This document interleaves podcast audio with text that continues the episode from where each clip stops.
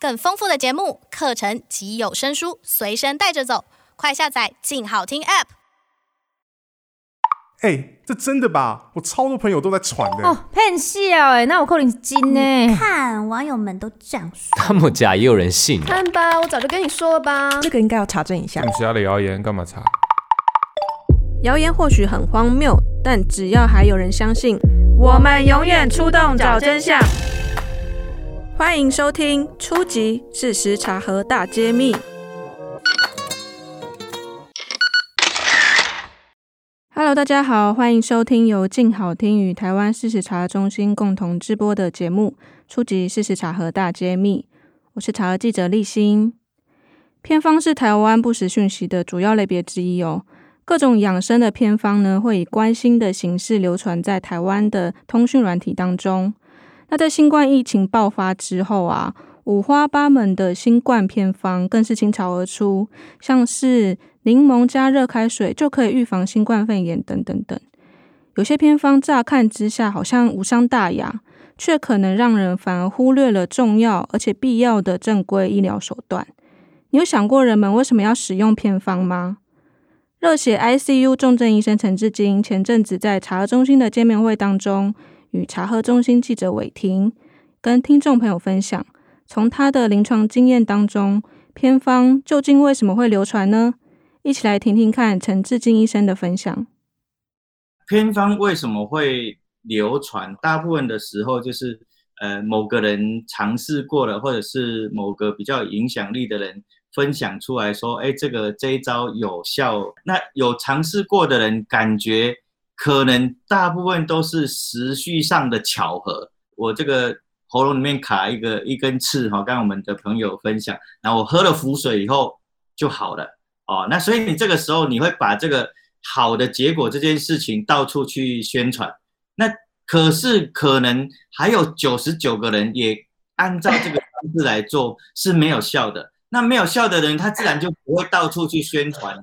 所以留下的就是那些有效的人，不断的去在宣传嘛，哈啊，你试过没效，你可能就是啊，就算了，下一次不试就好了啊。试过有效的，他就至少跟十个人讲，十个人又跟百个人讲，所以就会传开了，哈。像这一种，我们怎么去看呢？像说这个拍打穴道啦，或者是用领带去绑在手脚，然后让它缺氧之后，哎，好像有那么一点点医学理论上可行，但是这个哈，假如真的有效的话，它一定是在。呃，国际上或这个心脏科医学会、急救的医学会认可，它一定会列进去里面。他们每一年、每一两年都会去更新他们的治疗指引。它为什么没有收录进去？就表示说，按照严谨的这个医学来讲，这个是目前还没有这样的证据是可行的。它有可能是少数用在动物上面非常少量的动物实验室，好像有这样的结果。可是未来它可能还要大型的。人类的研究以后才能够证实说它到底是有效还是没效，而不是像我们一般人讲的哦，我试过有效，所以它就是有效。医学上的的有效不是这样子来认定。偏方常常经过名人的见证啊，或是认证来证明它好像很有效果，但很多时候它只是时序上的巧合，有没有医疗效果呢？其实需要更多的科学证据。在 ICU 的病房当中呢，陈志坚医生常常会碰到家属要使用偏方。偏方究竟有哪些种类呢？我们来听听看陈志坚医生怎么说。在 ICU 就是加护病房里面，都是比较生病比较严重的病人啊，所以在家属就是很担心或者觉得这个很无助的时候，那实际上除了我们正统的医学以外，他们可能都会有想要。尝试各种的偏方了哈，我大概做一个整理，就是差不多可以分成四类。第一类当然就是有一些人存心想要诈骗的啦，比如说他可能一个十万块的个能量石啦，所以一瓶可能这个二十万的一个什么能量水啦，所以这种听起来大概就是有可能就是。趁你在这个时候最无助的时候来给你推销，去想要骗财的这种，纯粹就是一个诈骗的行为啦。那第二类的话，实际上就是那个心灵上面的慰藉，啊，大部分都是习俗啦，或者是这个宗教的信仰，像说符水啦这一些，那灰啦这个也都都有可能哦。所以这第二类是这个呃心灵慰藉的，呃跟宗教可能有关系的。那第三类的话，就是一些民间的使用的，可能流传下来的一些偏方，像说你家里邻居或者是路边的什么什么草啦，那什么什么食物啦，这些吃的东西啦，就是这类的偏方。那第四类哈，虽然我们不认为它是偏方，可是在我们这个西方的医学里面，还是认为它就是偏方，它就是比较高级一点的补品或者是这个营养品。那有的家属就非常的坚持，就是一定要给他这个父母，然后灌这个买回来非常昂贵的，可能是直销的，啊，可能是这个呃，他他去哪里国外带回来的非常昂贵的一些补给品，可能营养品之类的，或者什么酵素之类的，所以大概分起来就这四类啦。当面对的时候，我们可能还是每一类的话，我们大概都有一些处理的方式来可以来跟大家分享。像说这种买这个很高级、非常昂贵的补品或者营养品来的哦，大部分都我们所知道的，大部分就是诶，它可能经济上是还蛮允许的，或者是这个交易程度其实也不低哦，可能。有的还是硕士、博士级的话，但是它这中间有一个很大的特色，就是哎，这样子拿这种非常昂贵的这个保养品或者营养品来的子女哈，大部分其实都不是在身边的子女，所以他可能从美国回来的，从我们南部嘛，从台北来的，哦，所以你就会知道说，哎，这个其实他是在平常的照顾上面缺席的这一些子女，所以他带着这些昂贵的来。的的这个补品跟营养品来，实际上他是带着愧疚想要来补偿的，所以这个时候我们其实不应该就跟他讲说，哎，你这个就是不能用这样子，所以通常我们会先肯定他，哦啊，你这个从台北回来，或者从美国回来，哇，这个。非常的孝顺呢，这么遥远哦，也也请假赶回来看你爸哦，这个我没有看过像你这么孝顺的。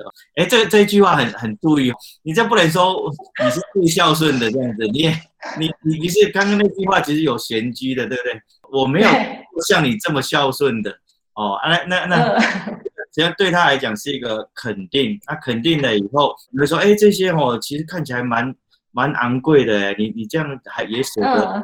钱哦哇，真的是很孝顺。但是我们来看一看，所以你你已经认可他的孝顺了，然后再来的话，可能我们已经站在同一个阵线，我没有直接拒绝他哦，然后把他站站阵线以后，就会跟他讲说，哦，这个其实看起来有可能是非常补的啊啊，这个我们可以找营养师来帮忙看一下里面的成分。在这个时候适不适合？如果这个时候不适合的话，我们可能等他病情比较稳定的时候呢，再来进补哦。所以这样的别的方式，你可以把时间往后延，可以把那个量减少等等哦啊。但有时候真的不得已，就会让他尝试一点啊。这个就是取得信任以后，这个后面都好说啦。如果在不信任的时候，他说呃，我不晓得这个是什么东西啊，这个不会有效的啊，你们为什么要这样子？哇，他一定就会坚持整瓶就要灌完了。其实他背后，其实你要知道说，哎，这种会花钱，大部分花很昂贵的钱，就是心里面有一些事情要来补偿的，啊，就就是来肯定他的这个付出孝顺，这个是比较有效的。就像陈志金医生说的，病患家属因为出于孝心啊，跟亲情，他们希望可以用自身的力量来选择偏方，让家属跟亲人能够好转。在整个医病沟通当中，最重要的是要让病患家属感觉医生是跟他们站在同一个阵线，并且取得信任。那在台湾的医疗现场，医护人员是怎么和病患家属沟通偏方的呢？接下来，陈志金医生他将分享他在临床经验当中跟偏方过招的故事。其实浮水这个事情，我们大部分的同事可能都很抗拒啦。那所以他就是会说，哎，不行啊，不行的话，那家属有时候就会想尽各种办法来偷偷的混进来这样子哦。像我遇过的就是，哎，他在把那个符烧成灰以后，把它溶在那个鱼汤里面，所以他就半夜来说他要灌鱼汤哦啊，你就觉得那个时间点很怪啊，怎么会半夜要来灌鱼汤？哎，实际上问起来的话，他其实就是要灌浮水。那为什么要偷偷来呢？因为他知道我们一定会拒绝嘛。那实际上，医疗人为什么会拒绝呢？那大部分都会想说，哦，这个是很无知啦、无稽之谈呐，或者是说，哎，这个可能有害的东西啦，所以因为这样子而拒绝。可是你平心去想的话，实际上它就是烧掉的灰而已嘛，哦，那真的很毒也没有很毒嘛。这种烧掉的灰哈，我们有时候在中秋节烤肉就吃蛮多的哦。那我们都可以再吃的，为什么病人吃那么一点点不可以呢？所以我我通常。在我们比较严重的病人的时候是可以的，而且我还会直接主动的去跟他讲说啊，我们做这样的治疗哦，我们尽我们医疗上面最大的努力啊。你家属如果有什么习俗上的信仰，这个可以哦啊，你你那个拜拜拿来的符什么啊，我们都。给大家一个方便，所以当你你开始往后退，说，哎，你们可以的时候，有时候家属会吓一跳，说，哎，为什么可以？这个医生怎么那么怪，竟然说可以？他下一秒呢，怎么样？下一秒就从他的包包里面就拿一堆出来了，他早就已经配好了，可是他就是因为怕会被拒绝，所以他他就不敢拿出来。那这个时候拿出来以后呢，啊啊，这个就很关键了，因为我已经认同他可以做了。那接下来我们其实是在同一个阵线，所以接下来我所所讲的话，他。基本上也都听得下去了，啊，来我说可以灌哦，这些浮水可以，但是接下来他们就大部分他都会跟着点头点头，然后就就可以接受我的看法。我会跟他讲说，哎，浮水这个哦，他现在目前哦，爸爸的这个消化不太好，有肠胃有在出血，这整瓶哦可能很难全部灌下去。哎，大家要不要点头？你看哈，我们我们的主持人就点头了，嗯，有道理，对不对？然后 对，有道理。我听说哈，这浮水的东西，有时候只要一点点就会有效，要不要点头？啊、哦，有呢，印象印象中老人家也是一点点就有效的。对啊，这个哦，有时候沾沾嘴唇或者抹在身上也会有效哦，哦，也也点头。哎啊，最后我们谈的这结的结果就是皆大欢喜。就是粘在嘴唇上面，然后抹在身上啊，他他们也尽到他们要做的事情，我们也对病人其实没有太大的影响。另外一个解读的方式哈、就是跟他讲说，我们自己告诉自己说，哎，家属的这个符水哈、其实这是他关心的一种方式哦啊，符水我们把它认定成就是家属的祝福，那我们医疗人员就比较可以敞开胸膛，让他们是说，哎，其实这个。无妨了哦，当你取得信任以后，你自然就可以再引导他不要灌那么多哦，然后少灌一点，抹在身上，或者是往后面再来灌，这个其实都可以啊。这个所以这个就是信任跟沟通的事情啊，这个就是我们说的民俗的这个治疗，我觉得是是需要的，因为家属也需要这个心灵上的这个慰藉跟治疗。不只是浮水的故事，在陈志金医生的临床经验当中啊，还有一个相当经典的案例，他让乩童进入病房。那我们一起来听听看这段有趣的临床经验。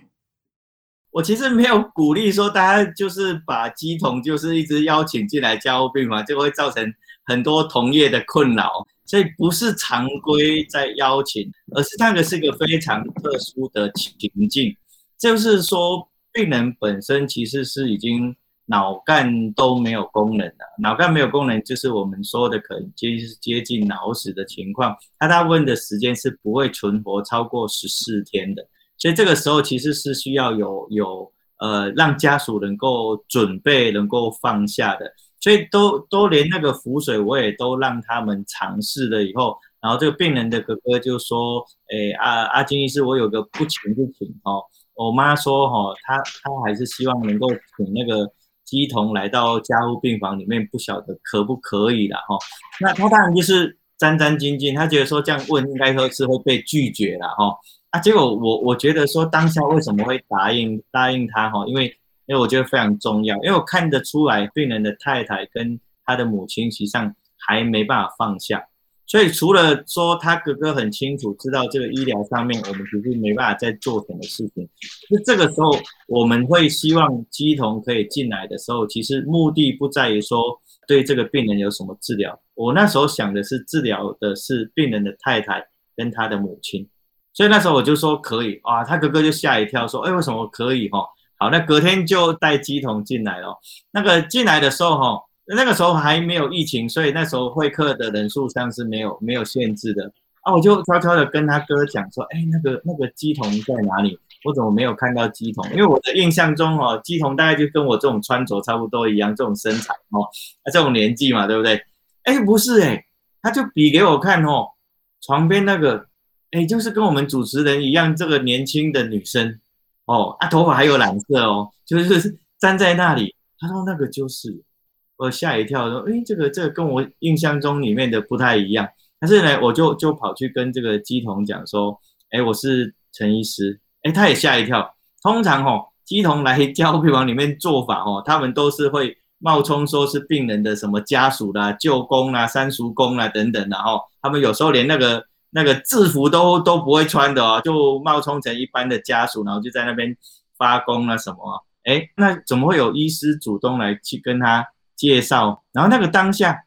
除了跟他介绍以外，我还跟他讲说，现在病人的情况是怎么样啊？为什么我需要跟他讲说，现在病人的情况是怎么样啊？严重到什么程度？其实我是在给他暗示说，哎，你要了解病人情况就是这样，所以你待会其实不要乱讲话，不要给家属过高的期待，那可能会对他们造成伤害。其实他非常聪明，我这样讲完以后，他从他的眼神，我大概就知道他其实已经抓住我要的重点了。好，那接下来我就说啊，那就就拜托你了。哦啊，他真的也都吓到啊。之后我就就离开了，然后就留家属在那里，然后那个机童在那里，还有我们一个护理师在那里。然后在远处的地方就当然就看到他就是在比划，然后就就开始在发功了这样子。然后接下来就是被下一幕就非常的感动。那我看他比完了以后，他接下来呢就是去给这个病人太太一个拥抱。然后接下来又给病人的妈妈一个拥抱，哦，安安那两个人就哭了，他就讲了一些话，因为我在很远的地方，所以没听到。那我后来跑去，因为因为他他发功完就很虚弱了，整个人瘫软，所以他就被扶着出去了，这样子。啊啊，扶着出去以后，我回来就问那个护理师，请问他讲了什么？那护理师就说，哦，他就用病人男生的这个的语气来跟他的太太跟他的妈妈讲说。啊，我这个已经没办法了。我知道你们也很辛苦、很努力了哈。我想应该也是没办法啊。你就是要好好的照顾妈妈这样，所以他代替他把这些话讲出来啊。所以他们两个哭一哭，其实就开始放下了。所以在在这个节骨眼，其实这个乩童他所做的这个呃心灵上的慰藉跟治疗，实际上比我们当医师的还要强。所以当下我我其实是非常的后悔，后悔什么事情呢？就是我当下没有跟他要名片，下一次我还可以再找他。我觉得他非常称职，他做的非常非常的好，非常的称职。所以我我不是每一次都允许他进来，但是我觉得有需要的时候，为什么不可以？他其实也是我们的一起治疗的伙伴啊，啊，我们治疗的对象是家属，所以这些民俗上面的。只要不是存心诈骗的，我觉得他们其实都有他们一定的角色可以参与的。听完两个有趣的故事之后啊，我们发现偏方流传常常是因为家属担心，也可能是要让家属安心。那因为这样子，我们就应该要相信偏方吗？如果过度相信偏方，会有什么危险呢？我们一起来听听看陈志坚医生怎么说。有时候我们虽然觉得这个偏方是无伤大雅，对不对？啊，你就说喝个什么柠檬水啦，哦，这个吃个什么，其实没有关系嘛。但是这个偏方很重要的是说，它有没有可能会阻止你去用正规的行动，排挤到你的正规的治疗，或者是延误到你的正规的治疗？比如说，我相信这个拍打是有效的，所以我花很多时间去拍打。或者我花很多时间去找这个领带，然后呢，我就延误的去送医去做心导管的检查，打通血管的这个机会就会下降了。然后再来就是说，那我可能以为我做完这个以后就会有效，所以我就没有去就医，那就非常危险了。那我们常常就是说，哎，偏方我不阻止，但是你不能因为用偏方而不接受这个常规的医疗的治疗，你可以同时进行。啊，这样没关系。可是你因为用了这个偏方以后，以为自己就采取了适当的行动，所以没有后续的就医治疗的话，这样子就是非常危险的。在科学医学的角度啊，我们常常会觉得，嗯，偏方是不好的，正规医疗才是进步的。可是这样并没有降低社会上相信偏方的需求，而社会中对于偏方的需求到底从何而来？我们来听听看陈志金医生的观察。所以我们一直觉得说啊，偏方其实就是不好的东西哦，而、是呃民众不应该去相信偏方这一些这样的一个想法。实际上，我们应该换另外一个角度来看，为什么偏方会出现这个需求？那偏方的需求产生，一定是有它的这个这个需要。那这个需要是怎么来的？那你可以想说，为什么有些民众会去相信偏方？而不去相信这个正统的医疗呢？那几个几个可能，第一个就是说，诶，他实际上他所接触的环境里面，他没有那个正统的西医的医疗的知识啊，他周围身边的人讲的都是这些偏方啊，哦，他就是住在比较偏僻的农村里面，大概他接触到的都是这些祖传，教他怎么跌倒的时候要用泥土抹在伤口上面啊，他可能接触的都是这一些啊，啊，有生病的话就是去找人家。修经啦，还是喝符水啦？这小时候我都有啊。这个符水我大概也都喝不少的。嘿，我妈都是去拜拜以后啊，这个修经。但我差不多中学的时候，我其实都还蛮尴尬的，因为中学我大概都已经知道这些可能没有帮助了。可是妈妈就是给你哦，你就是还是会把它喝下去。哦，因为你你觉得说，哎，就是他的一个心意，然后你不想，你直接去跟他讲说这个没有效，其实我觉得那个其实是没有必要的。我还是给他喝下去。他给你的这个平安符啊，那你就就把它放在皮夹里面，这个也没有什么关系呀，哈。好，所以他有有他的需求是说，一个民众可能他并没办法去获得这个正统的医疗，他可能是呃这个经济上没办法负担，或者是他知识上没办法知道这个事情，哦，或者是说，其实我们更应该再来反省的是，哎，是不是我们的医疗系统其实这个可进性并没有那么高？所以我们每一次去的时候，哎，这个病人其实根根本就医的感觉其实是不舒服的。你对那么久，然后见医生只有一两分钟，然后还要被被念一顿的话，那那他不如去找一个，哎，他每一次去都很舒服的，还跟他聊聊天，嘘寒问暖的，然后给他一个看起来是有效。其实大部分的时候哈，治疗会不会有效，跟病人自己相不相信，跟他这个心理的感受有很大的成分在里面呢、啊。他久而久之，他觉得说，哎，这种偏方对他来讲经验是好的，然后去就医的时候反而经验是不好的，自然就会去相信偏方嘛。所以偏方的存在，其实呃暗示着说，我们其实正统的这个医疗还要更努力，更多的这个正确的资讯，让民众更方便去获得。我们的资讯不应该只出现在网络，还是说书本上面。我们可能还要到菜市场里面去广播，还要在这个地下电台里面再去宣传这个正统的知识，这这些都是我们应该做的啊。所以，当这个医疗的可进性是好的，那民众对它是相信的，那自然而然就是比较少人会愿意去采用这个偏方啊。我想说，应该用这个方式来来思考啊，偏方它的存在。为什么会有这样的需要？然后为什么我们可以能够怎么样去解决偏方这个问题，而不是一味的去禁止人家说，哎，你就是不要去用偏方。所以你没有去同理到人家为什么会想要去用偏方这件事情。与其一味禁止别人不要使用偏方啊，或是反驳偏方是没有效的，更重要的是我们要同理偏方的需求是从哪里来。就像陈志金医生说的，我们应该要用不同的管道去传递正确的医疗知识。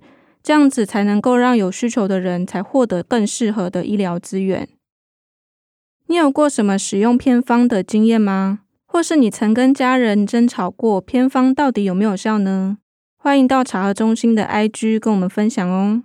感谢大家的收听，也请持续锁定由静好听与台湾事实查核中心共同直播的节目《初级！事实查核大揭秘》。我们下次再见喽，拜拜。